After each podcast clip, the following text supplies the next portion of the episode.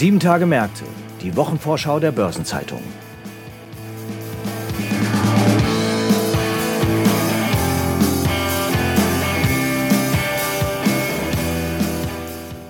Herzlich willkommen zu einer neuen Episode von Sieben Tage Märkte, dem Wochenausblick der Börsenzeitung. Vor uns liegt die Kalenderwoche 42 und wir schauen unter anderem auf Neuigkeiten von der deutschen Börse, von Nestlé und von Roche.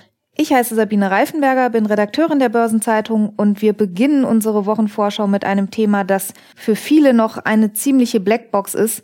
Und in diese Blackbox wollen wir jetzt mal etwas Licht werfen. Es geht um Kryptowährungen. In der kommenden Woche findet hier in Frankfurt am 18. und 19. Oktober die Crypto Assets Conference statt und welche Themen die Branche derzeit ganz besonders beschäftigen, das sortiert für uns einmal Alex Wehnert, Redakteur im Kapitalmarktressort der Börsenzeitung. Schön, dass du da bist. Hallo Alex. Hi Sabine, freut mich. Alex, wer sich mit Kryptowährungen noch nicht eingehend beschäftigt hat, der hat oft so eine etwas diffuse Assoziation von düsteren Geschäften im Darknet.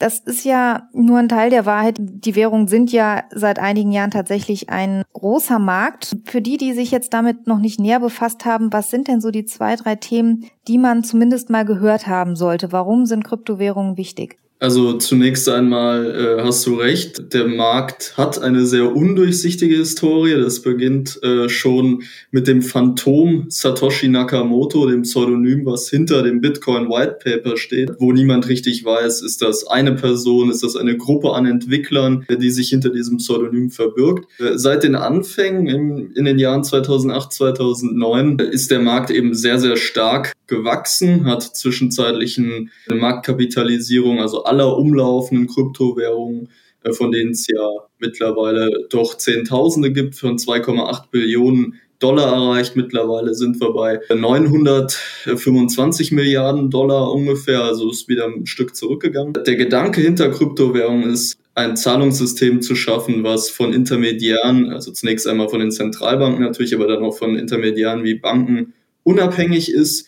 De facto werden Bitcoin und Co. aber eben gehandelt wie andere Finanzinstrumente auch. Darüber hinaus gibt es natürlich durchaus realwirtschaftliches Anwendungspotenzial. Das beschäftigt auch die Bankenbranche gerade sehr. Wenn wir an die Begabe, die Emission elektronischer Wertpapiere, die zumeist auf Blockchain-Basis geschehen soll, denken. Ähm, und es gibt darüber hinaus auch in anderen Industrien Anwendungspotenzial äh, für die Blockchains, die den Kryptowährungen, also die Netzwerke, die den Kryptowährungen zugrunde liegen, beispielsweise in der Lieferketten-Nachverfolgung, die äh, dadurch präziser vonstatten gehen soll, oder auch in der Quantifizierung von äh, schwer messbaren Gütern, zum Beispiel aus der chemischen Industrie, wo eine Registerführung, eine Buchführung auf dezentraler Basis eben von Vorteil sein kann, weil alle Teilnehmer der Blockchain dieses Kryptonetzwerks sich gegenseitig kontrollieren können, ihre Einträge kontrollieren können und eben auch in die Blockchain hineinschreiben können. Also durchaus ein ganz breites Feld. Jetzt hast du eben schon die Volumina des Marktes erwähnt und daran sieht man schon, der ist durchaus in Bewegung. Da gibt es große Volatilität, insbesondere in den zurückliegenden Monaten war der Markt sehr volatil. Wir haben ja Ähnliches zuletzt auch an den Aktienmärkten gesehen. Kann man sagen, wie stark das korreliert, die Schwankung der Aktienmärkte zur Schwankung der, der Kryptowährung? Ja, also da, wenn wir da jetzt mal exemplarisch den S&P 500 für die Aktienmärkte und Bitcoin für Kryptowährungen herausgreifen, dann haben wir dieses Jahr über lange Monate eine sehr hohe Korrelation gesehen, die monatelang bei 0,75 oder mehr war. Ein Koeffizient von 1 würde einen perfekten Gleichlauf anzeigen. Das ist zuletzt wieder etwas zurückgegangen und verschiedene Experten, zum Beispiel James Butterfield, der Research-Chef des Vermögensverwalters CoinShares, glaubt, dass ja im Rest des Jahres oder für den Rest des Jahres ja, dieser Gleichlauf, diese Korrelation weiter abnehmen dürfte. Jetzt hast du ja auch schon gesagt, es gibt durchaus Anwendungsfälle auch in der Praxis. Das ist ein Thema, was natürlich auch auf der Crypto Assets Conference heiß diskutiert wird. Ein Stichwort ist da Decentralized Finance. Das ist für Banken nicht ganz ungefährlich, denn ein Gedanke dabei ist, dass, wie du ja auch schon angedeutet hast, die Dienste von Intermediären, mit denen die eben ihr Geld verdienen, zumindest teilweise überflüssig gemacht werden könnten. Wie könnte das beispielsweise aussehen und wie konkret ist diese Perspektive? Auch wie nah ist das an der Umsetzung? Also wir haben ja verschiedene regulatorische Fortschritte in dem Bereich, beispielsweise das elektronische Wertpapiergesetz EWPG, was es also ermöglicht, Wertpapiere auf Blockchain-Basis zu begeben. Natürlich könnte eine zunehmende Dezentralisierung, beispielsweise im Wertpapierhandel oder wenn man an Bankgeschäfte denkt, die Marktstellung, die Marktposition der Großbanken schwächen. Dennoch sieht man, dass auch die sich sehr intensiv oder vielleicht gerade deswegen sieht man, dass sie sich auch sehr intensiv mit dem Thema auseinandersetzen. Zu den Sponsoren und Veranstaltern der Assets Conference, die nächste Woche stattfindet,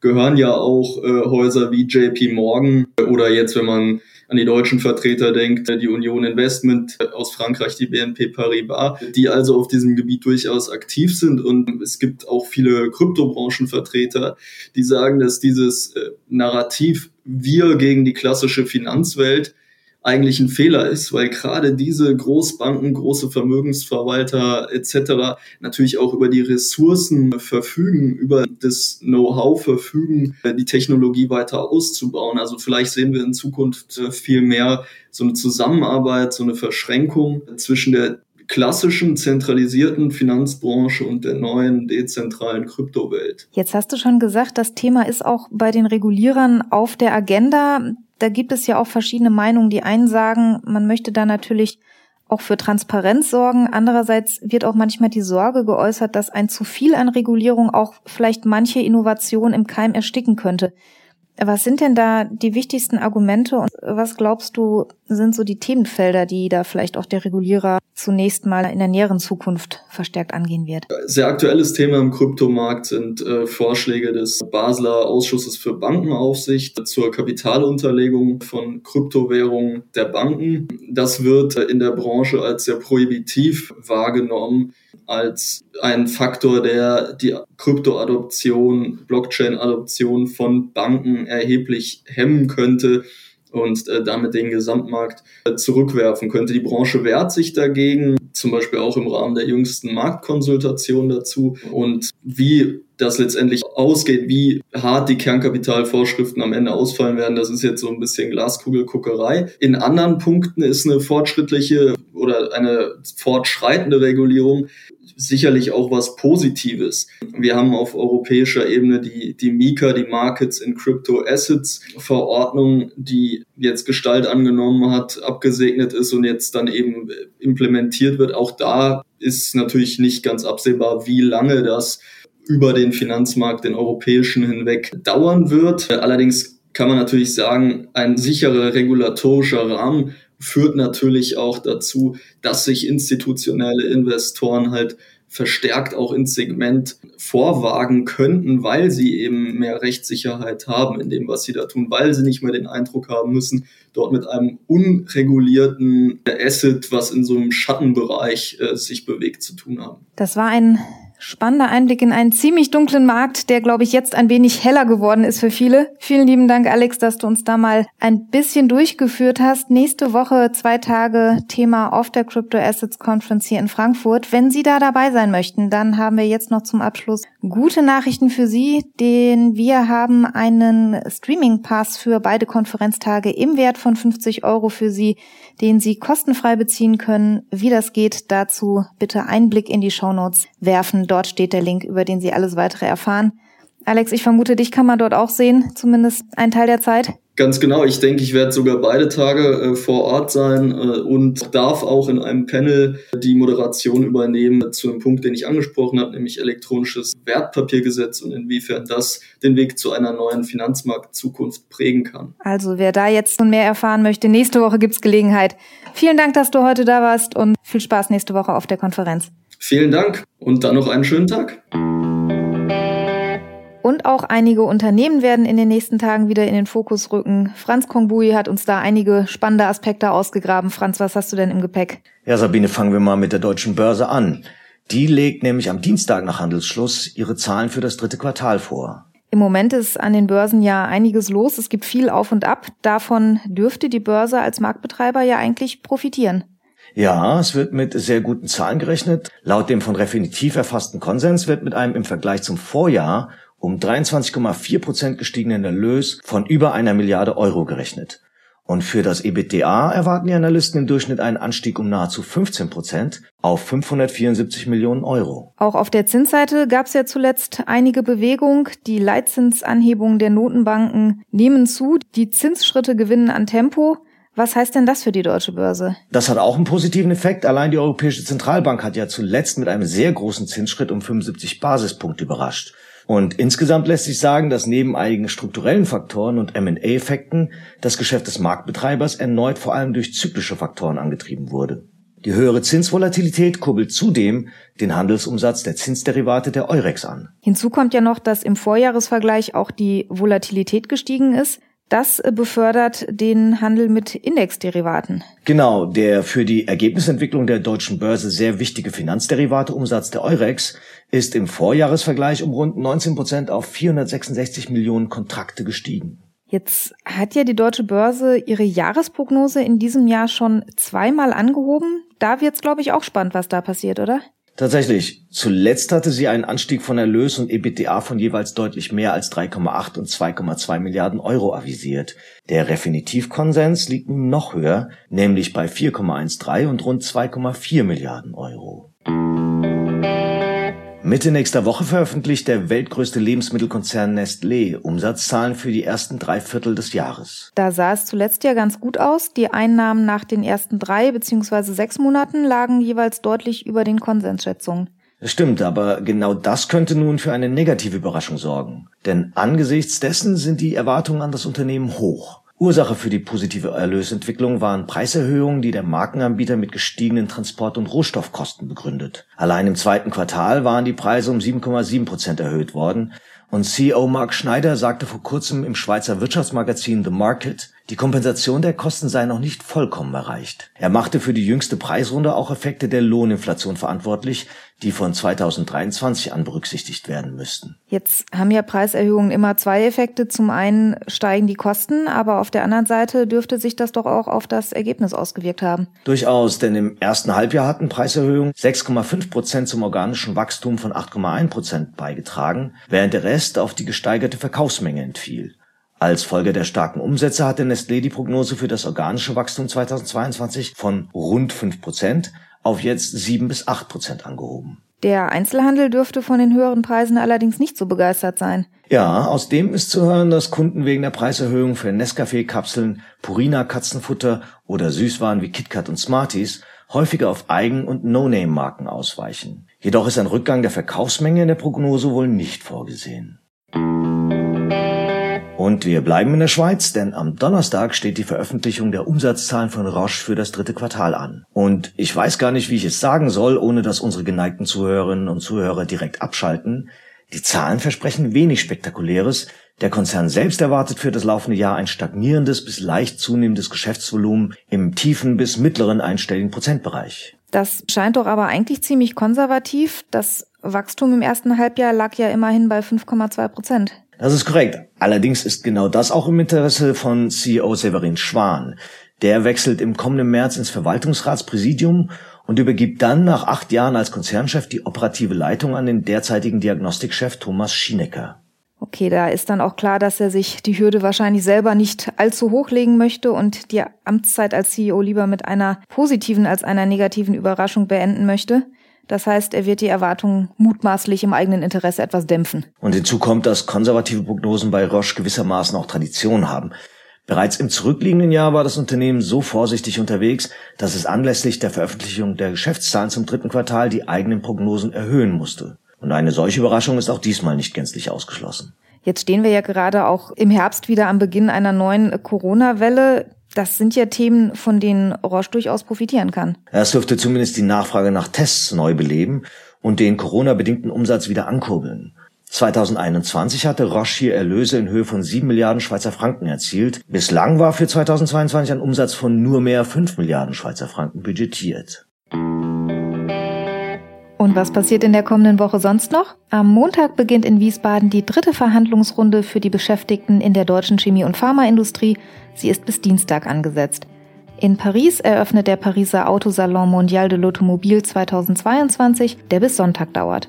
Am Landgericht Frankfurt wird am Montag der Cum-Ex-Prozess gegen die Maple Bank fortgesetzt und die Außenminister sowie die Landwirtschaftsminister der EU treffen sich jeweils in Luxemburg. Am Dienstag veröffentlicht der Automobilverband ACEA e die Kfz-Erstzulassung im Euroraum für den Monat September. Und in Kiel wird am Dienstag der Prozess gegen sechs Angeklagte fortgesetzt. Der Vorwurf lautet auf Banden- und gewerbsmäßigen Betrug. Zu den Geschädigten gehört die Optikerkette Vielmann, die Angeklagten stehen unter dem Vorwurf, dass sie hohe Summen für nicht geleistete Sponsoring- und Marketingmaßnahmen kassiert haben sollen. Am Mittwoch findet dann in München der 10. Allianz Autotag mit dem Schwerpunkt Sustainability in Motor Insurance statt. Bundeskanzler Olaf Scholz empfängt den französischen Präsidenten Emmanuel Macron in Berlin und der Bundesverband öffentlicher Banken veröffentlicht in Frankfurt am Mittwoch seine Kapitalmarktprognose. Die Fed legt am Mittwoch das Beige-Book vor und in Bangkok treffen sich die Finanzminister der Asiatisch-Pazifischen Wirtschaftsgemeinschaft APEC. Am Donnerstag findet in Berlin der BDI Rohstoffkongress statt. Mit dabei sind unter anderem der BDI-Präsident Siegfried Russwurm und Bundeswirtschaftsminister Robert Habeck. In Brüssel startet ein zweitägiger EU-Gipfel und in Wiesbaden wird der Prozess um Cum-Ex-Aktiendeals gegen zwei angeklagte frühere Banker fortgesetzt. In Prag kommen am Donnerstag die EU-Verkehrsminister zu einem informellen Treffen zusammen und das Bundesfinanzministerium veröffentlicht den Monatsbericht September mit der Entwicklung der Steuereinnahmen. Bärenberg legt am Donnerstag seinen Ausblick auf die Wirtschaft und die Finanzmärkte im vierten Quartal vor. Außerdem steht ein Zinsentscheid der türkischen Zentralbank an und die People's Bank of China gibt den Referenzzins für Bankkredite bekannt. Am Freitag ist an der Eurex ein kleiner Verfallstag für Aktienindexoptionen. In Bonn stellt die UN ihren Bericht zu Klimaschutzplänen der einzelnen Staaten vor und außerdem gibt es am Freitag eine Reihe neuer Rating-Einschätzungen. Fitch legt Rating-Ergebnisse für Deutschland und Tschechien vor, Moody's veröffentlicht die Ergebnisse für Großbritannien und Slowenien und von Standard Poor's kommen am Freitag Rating-Ergebnisse für Griechenland, Großbritannien, Italien und für die Niederlande. Weitere anstehende Termine aus Unternehmen, aus Politik und Wirtschaft sowie Updates zu wichtigen Konjunkturindikatoren – finden Sie in der Übersicht heute im Finanzmarktkalender der Börsenzeitung und online unter börsen-zeitung.de slash Finanzmarktkalender. Einige runde Geburtstage stehen in den kommenden Tagen auch bevor. In der kommenden Woche feiert der Politiker und ehemalige Chef des Bundeskanzleramts Helge Braun seinen 50. Geburtstag. Robert Enslin, bis 2019 Cloud-Vorstand bei SAP, wird nächste Woche 60 Jahre alt und der US-Politiker Gary Gensler, Vorsitzender der dortigen Börsenaufsichtsbehörde SEC, wird 65 Jahre alt. Aktuelle Geburtstage und Personalien finden Sie immer auch auf der Personenseite der Börsenzeitung. Außerdem stehen in der kommenden Woche verschiedene Gedenk- und Aktionstage an. Am Montag ist der internationale Tag für die Beseitigung der Armut, am Dienstag ist Welttag der Menopause und am Donnerstag ist Weltosteoporosetag. Für alle Romantiker lohnt sich zum Ende der kommenden Woche der Blick in den Himmel, dann gibt es ein Orioniden-Maximum in Europa. Das bedeutet, die Chance, eine Sternschnuppe beobachten zu können, ist dann besonders groß.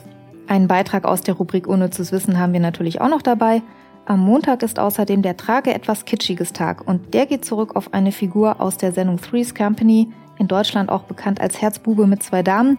Wer sich erinnert, das war Ende der 70er, Anfang der 80er Jahre eine erfolgreiche US-Comedy-Show und die Serienfigur Larry Dallas hatte darin die Idee zu einem Tag, an dem man sich einfach mal richtig bunt und wild anziehen kann. Zum Abschluss hier für Sie noch der Hinweis, dass Sie in der Sonnabendausgabe der Börsenzeitung die Spezialthemaseite Recht und Kapitalmarkt finden. Am kommenden Mittwoch erscheint zudem das Börsenzeitung-Spezial Alternative Investments. Bei unserer Schwester WM Seminare gibt es am Montag ein hybrides Grundlagen- und Aufbauseminar zur Besteuerung von Kapitalerträgen. Am Dienstag findet das Online-Seminar Kapitalmarktrecht aktuell statt und am Mittwoch gibt es ein Online-Seminar zum Aufsetzen einer luxemburgischen Fondsstruktur. In der kommenden Woche erscheint außerdem eine neue Folge von Nachhaltiges Investieren, unserem Podcast rund um Sustainable Finance. Dieses Mal dabei ist Henning Pattberg von Nordea, der über seine Anfänge im Fondsmanagement spricht und er erklärt, warum ein Fonds, der heute fast 10 Milliarden Euro schwer ist, in den ersten Jahren tatsächlich fast vor dem Ausgestanden hat. Eine Gesamtübersicht über die Termine der kommenden Tage finden Sie immer online unter börsen-zeitung.de slash Termine und alle Links stehen auch in den Shownotes dieser Folge. Das wird das Programm für die kommenden Tage. Wir wünschen Ihnen eine erfolgreiche und eine gute Kalenderwoche 42 und freuen uns, wenn Sie in der kommenden Woche wieder mit dabei sind. Und bis dahin erholen Sie sich gut an diesem Wochenende. Alles Gute.